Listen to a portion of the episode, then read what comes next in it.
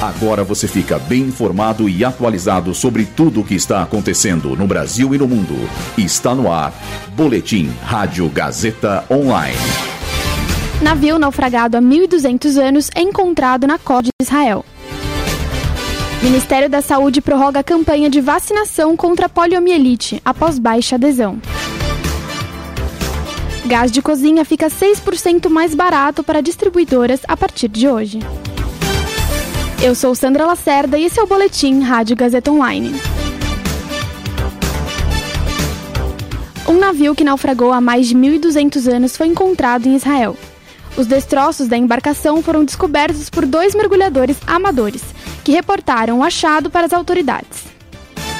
Os pesquisadores que lideraram o estudo do sítio arqueológico não sabem o que causou o naufrágio, mas afirmam que o barco era um navio mercante que atracou no Chipre, no Egito, na Turquia e talvez até na costa norte da África.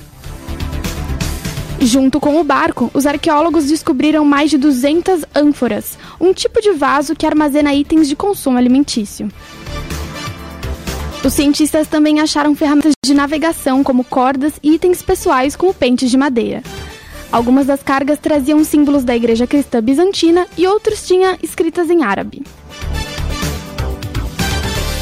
A campanha de vacinação contra a poliomielite vai até o dia 30 de setembro, data prorrogada pelo Ministério da Saúde após a baixa cobertura vacinal.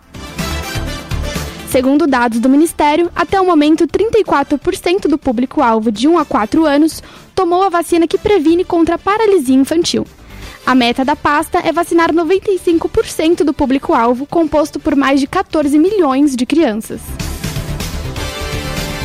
A partir de hoje, o gás de cozinha vendido pela Petrobras às distribuidoras fica 6% mais barato.